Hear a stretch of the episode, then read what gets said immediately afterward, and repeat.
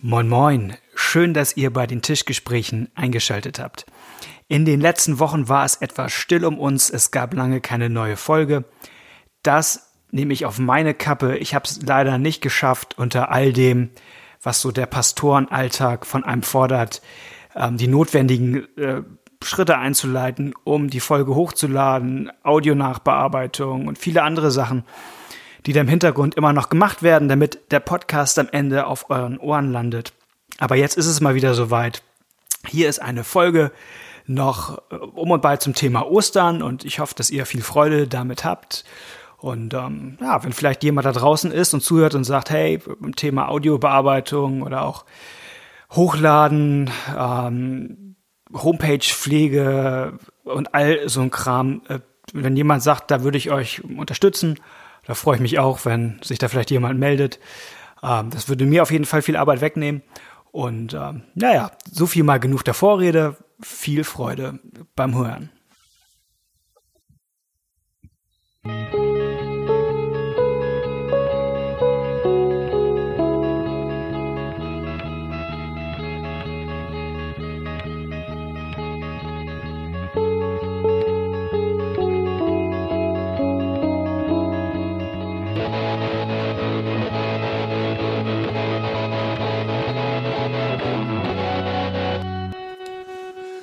Herzlich willkommen zu den Tischgesprächen. Schön, dass ihr heute wieder eingeschaltet habt, um gemeinsam mit uns quasi an einem Tisch zu sitzen und über christliche Themen zu schnacken und zu reden. Und weil es einfach die Jahreszeit jetzt so hergibt, ähm, Ostern ist das Thema, dachten wir, wir machen heute bei den Tischgesprächen einfach mal Ostern zum Thema.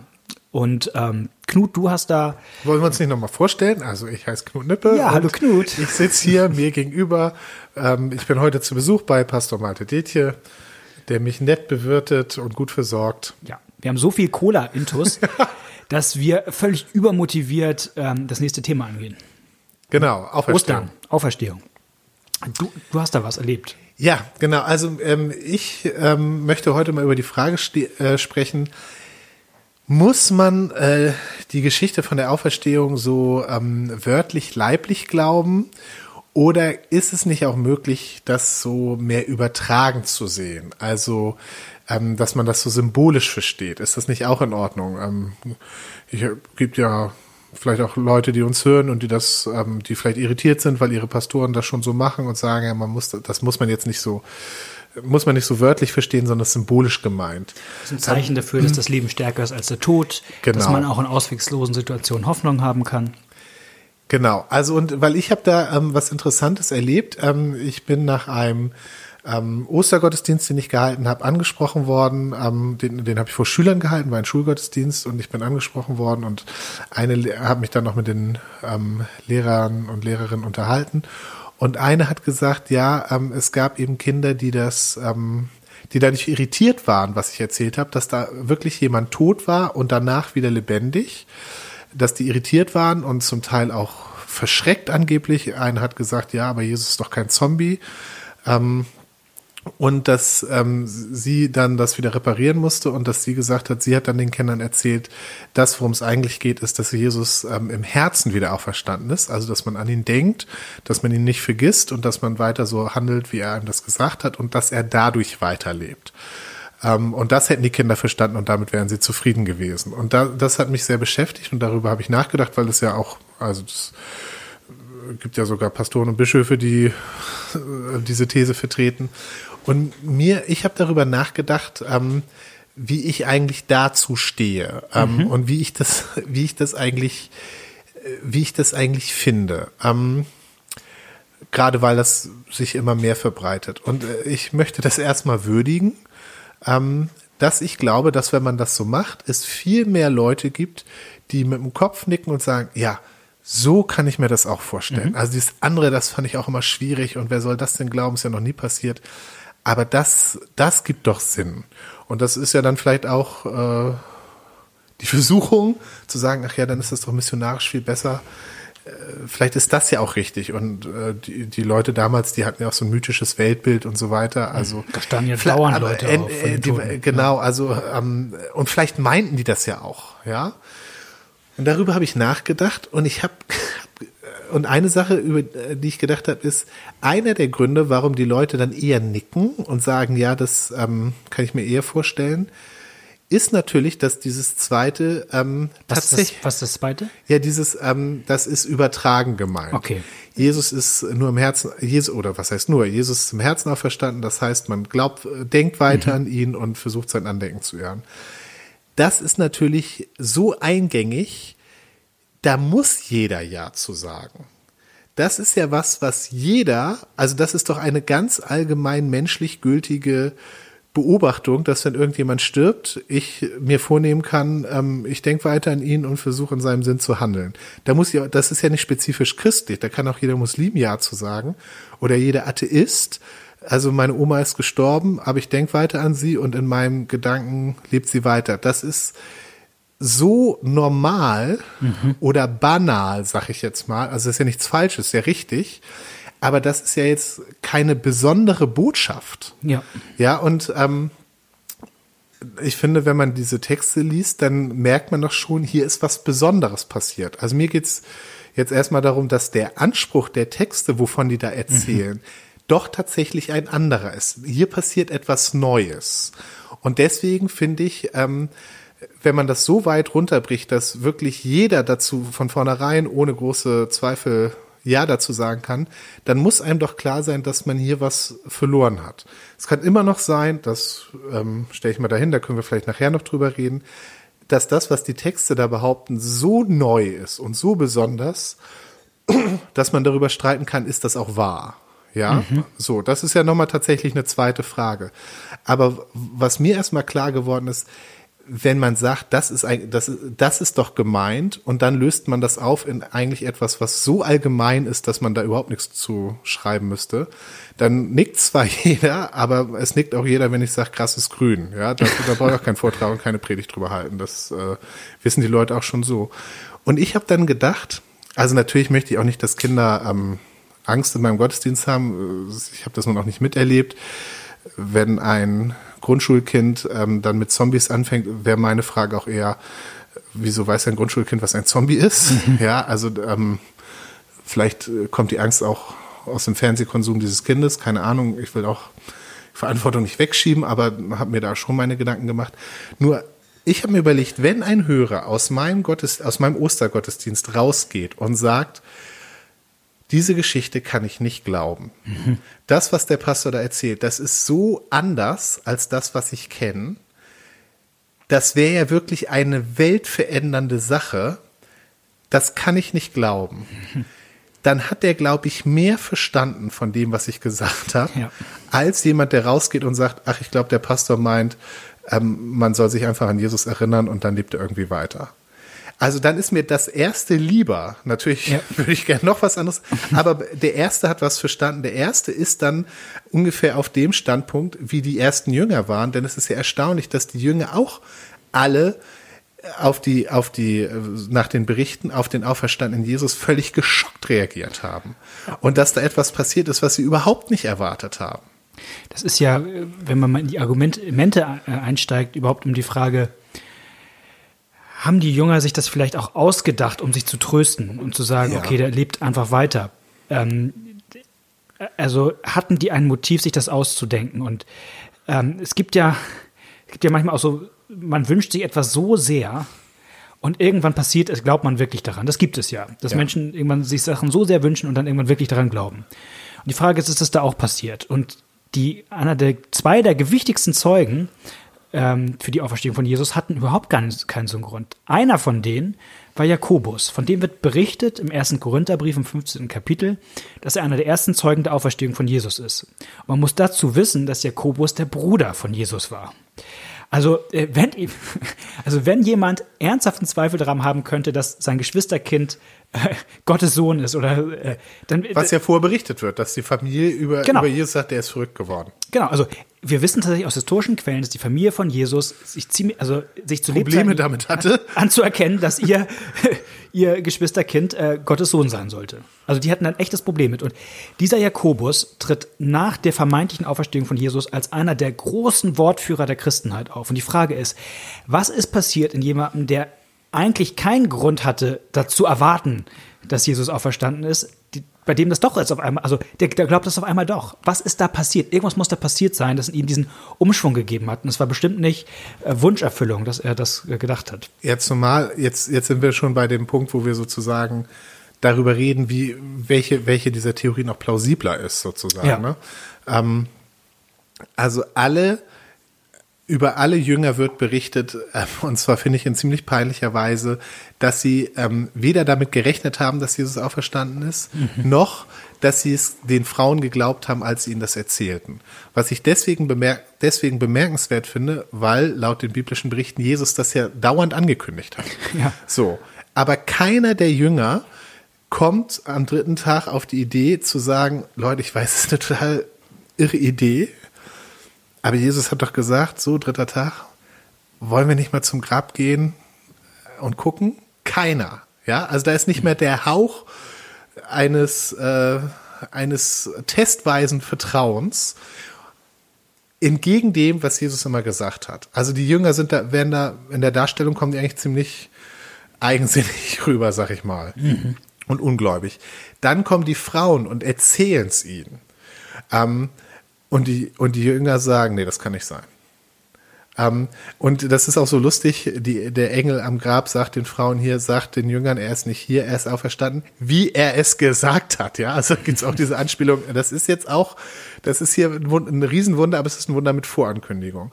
Und dann noch Thomas, der auch als die anderen Jünger ihm das erzählen, es immer noch nicht glauben will. Also es wird doch sehr stark betont, wie schwer sich die Jünger mit dieser Sache tun. Und dann, als sie dazu kommen, bedeutet das ja für sie, dass sie sich in größere Gefahr begeben als vorher.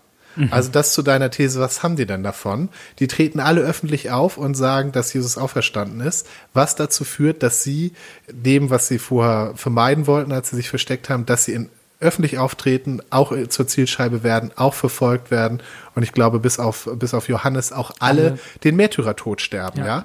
Also irgendwas, was ist da passiert, dass aus dieser Horde verschreckter, ungläubiger Jünger, das wird ja alles sehr deutlich berichtet, eine Horde äh, unerschrockener Zeugen wird, die bereit sind, die so sehr den, die Angst vor dem Tod verloren haben, dass sie bereit sind, öffentlich ihren Glauben zu verkündigen.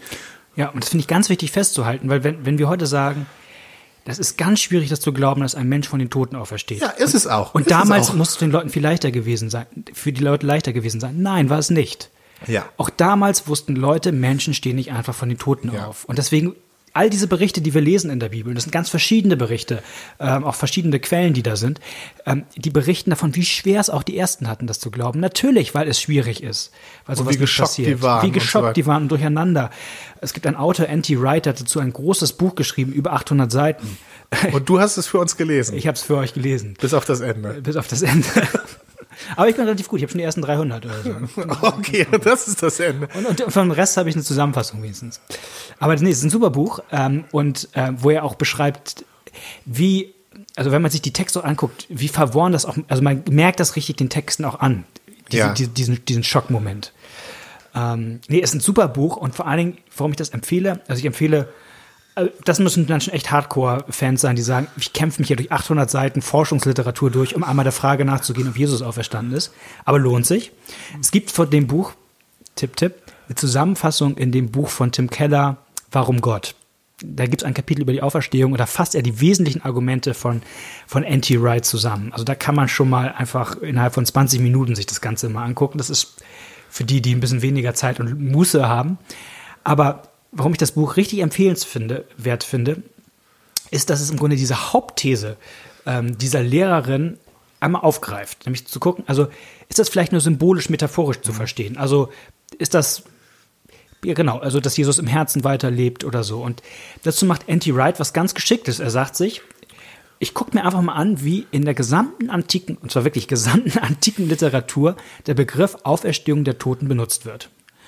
Und nun, wenn diese These stimmt, dass das ja auch damals schon so war und dass das so zu verstehen ist, dann müsste ich doch irgendwo auf Quellen stoßen, wo, wo Leute von Auferstehung der Toten reden und damit so was Symbolisches meinen, wie, dass jemand im Herzen weiterlebt oder dass man an, die, an jemanden besonders denkt oder dass man spürt, dass jemand besonders da ist. Und das macht er. Er guckt durch die gesamte Quellenlage der griechischen Antike, durch die Quellenlage der, der jüdischen Literatur durch und er guckt durch die frühchristliche Literatur durch und sagt, was auffällt, ist, dass immer, wenn Leute von Auferstehung der Toten reden, war ganz klar, was gemeint ist. Nämlich tatsächlich, dass meistens war es die Vorstellung, dass wenn Menschen sterben, es sowas wie eine Seele gibt, die weiterlebt, lebt und dass nach einem gewissen Zeitraum diese Seele wieder mit am Körper vereinigt wird und wieder und das wieder ganz anfassbar lebt. Mhm. Und immer wenn man in der Antike von Auferstehung der Toten redete, ähm, dann war klar, man meinte Leben mit Körpern mhm. zum Anfassen. Mhm. Und überall, wenn die, wenn die die, das lesen wir auch in der Bibel, wenn die Apostel davon reden, dass Jesus auferstanden ist, checken ja auch die anderen, was gemeint ist. Die sagen ja, ja nicht, ah, ihr meint, Jesus lebt wie so Märtyrer am Herzen weiter oder sein Geist ist immer noch unter uns oder so. Die checken ja alle, was die meinen und sagen, das ist Quatsch, was ihr ja, sagt. Genau, und die, das, das ist so ein Punkt, der mir so wichtig ist. Jemand, der dem widerspricht, ja. der hat verstanden, was gemeint ist. Ja. Der hat äh, besser verstanden, was gemeint ist, als wenn jemand das so umdeutet zu so einer Mogelpackung äh, zu der jeder Ja sagen kann. Also und deswegen, ich habe auch Respekt vor, also großen Respekt vor Leuten, die sagen, ich kann das nicht glauben. Ja, das, mhm. also das finde ich sehr menschlich und sehr natürlich. Und wie gesagt, da ist er in guter Gesellschaft. Entschuldigung für die Unterbrechung. Nein, aber das, weil es einfach im Grunde die Quellenlage nicht zulässt, diesen Begriff so als, äh, als einen symbolischen, metaphorischen zu verstehen. Also und da, dafür hast du, äh, du, du hast mich ja schon mal davon, du hast mir schon mal begeistert erzählt, du hast mir erzählt, dafür gab es eben genügend andere Begriffe. Genau, also man, es gab, ähm, Anti-Wright geht das durch, also ach, mir fällt das im Detail nicht ein, das ist schon ein halbes Jahr her, dass ich das Buch ja. gelesen habe. Aber er geht das alles durch, ähm, wie, wie man dann redet, dass am Geister wieder erscheinen oder so. Also da gibt's gibt es auch eine Stelle in der Apostelgeschichte, wo, wo Paulus sich da mit den, mit den Pharisäern da irgendwie drum klopft und, und die Sadduzäern um die Frage nach der Auferstehung. Die kann man sich da angucken. Es gab dafür Begriffe, aber Auferstehung der Toten meinte immer eine Sache, ja. nämlich dass Leute wieder leben. Und so haben so wurden die Christen auch verstanden und deswegen wurden sie auch abgelehnt aus, aus diesem Grund, weil die Leute genau wussten, was sie damit meinten. Und es war eben nicht. Ähm und die Texte, finde ich, machen das auch sehr deutlich. Also, dass Jesus auch sagt, hey, ich bin kein Gespenst, Mhm. Und damit, ich bin auch nicht nur so eine Vorstellung, ich zeige euch jetzt, ich kann was essen. Genau, Oder Thomas kann ihn anfassen. Also ähm, Jesus isst Fisch. Ähm, äh, ich glaube, Lukas Evangelium. Genau. Jesus isst ein Stück Fisch, um zu zeigen, ich bin kein Gespenst. Genau. Also die Texte, wie gesagt, ob das stimmt oder nicht, ist nochmal eine andere Frage, wobei ich eben da dann auf das, was wir auch schon angesprochen haben, zu sagen, hm, was spricht denn dafür? Und ich finde, das völlig veränderte Verhalten der Jünger spricht dafür weil dafür müsste man ja sonst eine andere Erklärung haben. Aber ich finde, die Texte machen sehr deutlich, also ich finde, die Texte verbieten es, ähm, zu sagen, was eigentlich gemeint ist, ist, dass die Jünger einfach nur sagen, ach komm, wir erzählen von Jesus weiter und das bedeutet, er lebt weiter. Genau. Und wenn man das in aller Ausführlichkeit nachlesen will, kann man bei Anti-Wright nachgucken. Du ähm, hast vorhin gesagt, der eine wichtigste ist ähm, Jakobus. Ist der zweite Paulus oder der wer, Paulus? Dann erzähl noch, also das wäre jetzt mein, mein Tipp gewesen, aber. Weil ähm, es gibt ja immer die, die, genau, wie gesagt, zu der Theorie, dass die Jünger sich das eingebildet haben. Ja. Sie haben sich so lange eingebildet, ähm, bis sie irgendwann wirklich Jesus gesehen haben dazu kann man verschiedene Sachen sagen. Eine Sache ist, wenn man es psychologisch sich anguckt, es gibt sowas wie Halluzinationen. Was es aber eigentlich nicht gibt, ist sowas wie Massenhalluzinationen. Also, dass Menschen sich alle parallel das Gleiche einbilden. Das, ähm, so funktioniert eigentlich die menschliche Psyche nicht so mhm. aufeinander. Von daher ist es immer komisch, wenn, wenn Jesus einer ganzen Gruppe erscheint. Und das wird berichtet. Ähm, das leuchtet Und zwar mehrfach, mehrfach mit Interaktion mit und so Interaktion.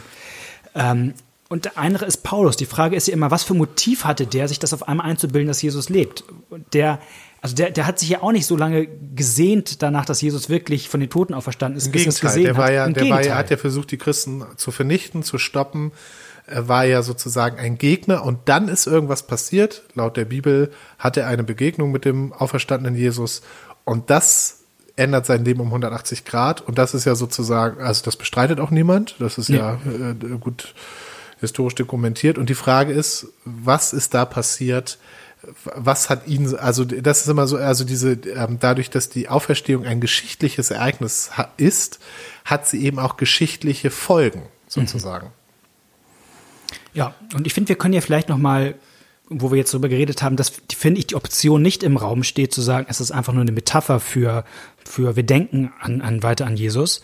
Ähm, vielleicht trotzdem nochmal zu gucken, was gibt's denn für gute Gründe zu sagen? Also jemand, der aus dem Gottesdienst rausgeht und sagt, ich kann das einfach nicht glauben. Ähm, ich glaube auch nicht, dass man das eins zu eins beweisen kann, dass Jesus auferstanden ist, im Sinne, wie man einen mathematischen Beweis anführt, dass zwei plus zwei vier sind. Nein, aber man kann geschichtliche Ereignisse nie beweisen. Nie. Nee. Und man kann sogar, wenn man diesen Beweis anlegt, auch, auch physikalische Sachen nur sehr schwer beweisen, weil man eigentlich immer nur Annäherungssachen ja. hat. Und ähm, die spannende Frage ist, gibt es Argumente dafür, dass dieses geschichtliche Ereignis tatsächlich stattgefunden haben könnte? Und da kann man ja ein paar nennen. Also wenn man sich die, und vielleicht fällt dir was ein oder? Ja, ich wiederhole nochmal, was wir genannt haben. Also ja. die Veränderung im Leben der Jünger, die Veränderung im Leben des Paulus. Das sind für mich zwei getrennte, mhm. weil der ja sozusagen ganz andere Startbedingungen hat. Für mich persönlich äh, ist wichtig, ein wichtiger Faktor, das ist jetzt auch überhaupt kein Beweis, aber das spielt für mich persönlich eine große Rolle, dass wenn Jesus ähm, leibhaftig auferstanden ist und lebt und nicht nur in Erinnerung ist, dann ist er ja heute lebendig und wirksam und man kann heute eine Beziehung mit ihm haben. Mhm. Und das, ich habe jetzt nicht sowas wie Paulus erlebt, dass, ähm, dass Jesus mir äh, erschienen ist und mich vom Pferd geschmissen hat oder so, aber natürlich würde ich sagen, dass ich den lebendigen Jesus Christus erlebt habe. Hm. Ähm, das ist nichts, was ich sozusagen jemand als Beweis oder als Foto oder, also ist auch ja nicht sichtbar.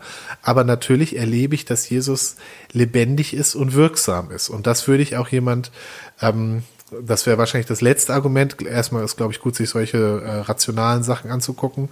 Ähm, aber das wäre jemand, äh, was ich jemand, der nach dem Gottesdienst zu mir kommt, was ich dem natürlich auch sagen würde, dass das ja sozusagen die Begründung dafür ist, diese, diese Botschaft, dass Jesus heute, ich sage, das müsste man dann ja heute auch nachvollziehen können. Das müsste ja auch heute einen Unterschied im Leben machen.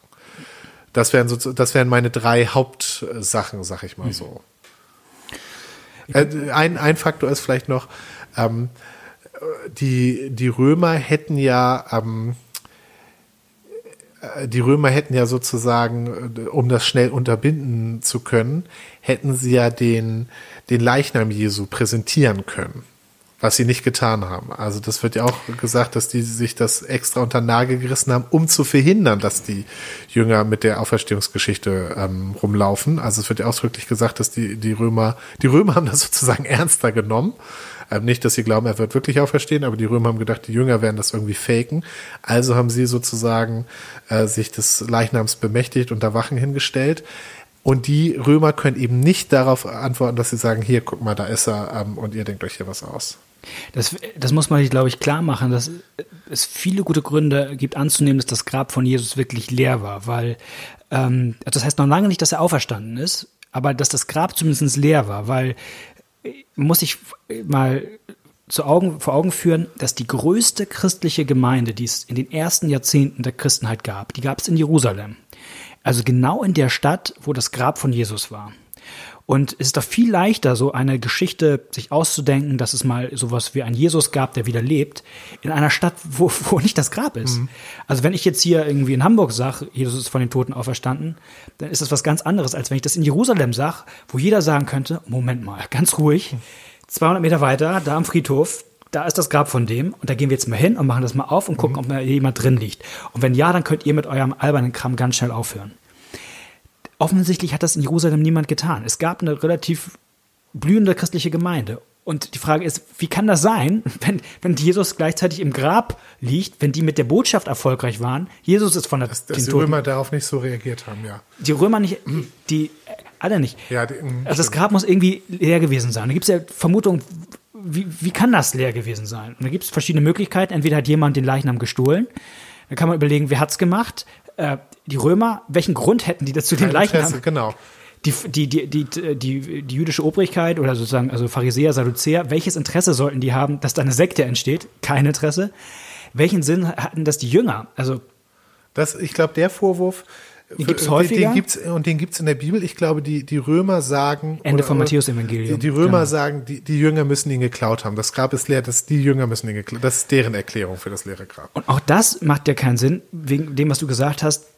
Ähm, die Jünger sterben ja für die Überzeugung allesamt, bis auf Johannes, dass Jesus von den Toten auferstanden ist. Und es macht Sinn, dass jemand ich kann mir vorstellen, dass Menschen sterben für eine Geschichte, die sie sich ausgedacht haben und an die sie irgendwann glauben.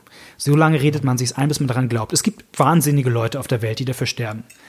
Aber es ist was anderes, ob ich für etwas sterbe, was ich mir irgendwie über die Zeit einbilde oder von dem ich bewusst weiß, dass es falsch ist. Ja. Also wenn ich ganz bewusst etwas fake und sage, also, also ein Grab leer zu räumen, ein, ein Leichnam zu klauen, um mir dann einzubilden, der sei äh, von alleine auferstanden, das ist schon. Und zwar ohne etwas davon zu haben. Also ja. ich kriege davon eigentlich nur Verfolgung und, äh, ja. und, und Widerstand. Das finde ich jetzt historisch nicht plausibel. Das ist auch keine Hysterie. Das ist sozusagen die, dem, einem Mix aus zwei Thesen, die nicht zusammenpassen, nämlich aus der Hysterie-These und aus der Betrugsthese. Ja. Und, also das, und dann ist tatsächlich die Frage, was ist denn die naheliegendste Variante, wenn man sich alles anguckt? Und vielleicht ist es die, dass jemand tatsächlich von den Toten auferstanden ist. Und dann ist natürlich die Gegenfrage, na, das geht ja nicht. Ja. Das haben wir noch nie erlebt. Also ist ja noch nie jemand von den Toten auferstanden. Äh, von daher, wieso soll das äh, damals so gewesen sein? Was ich noch interessant finde, ich habe mal ähm, äh, gelernt, dass, also jetzt ist, ich glaube, in Jerusalem kannst du jetzt irgendwo hingehen, wo das Grab Jesu äh, ist und da kannst du hinpilgern und so weiter. Aber diese ganze Sache ähm, fängt erst 300 Jahre nach Jesus an. Also die ersten 300 Jahre hat das Grab die Christen null interessiert. Ja, die sind da nicht hingepilgert, ja, da ist, ist keiner hingelaufen.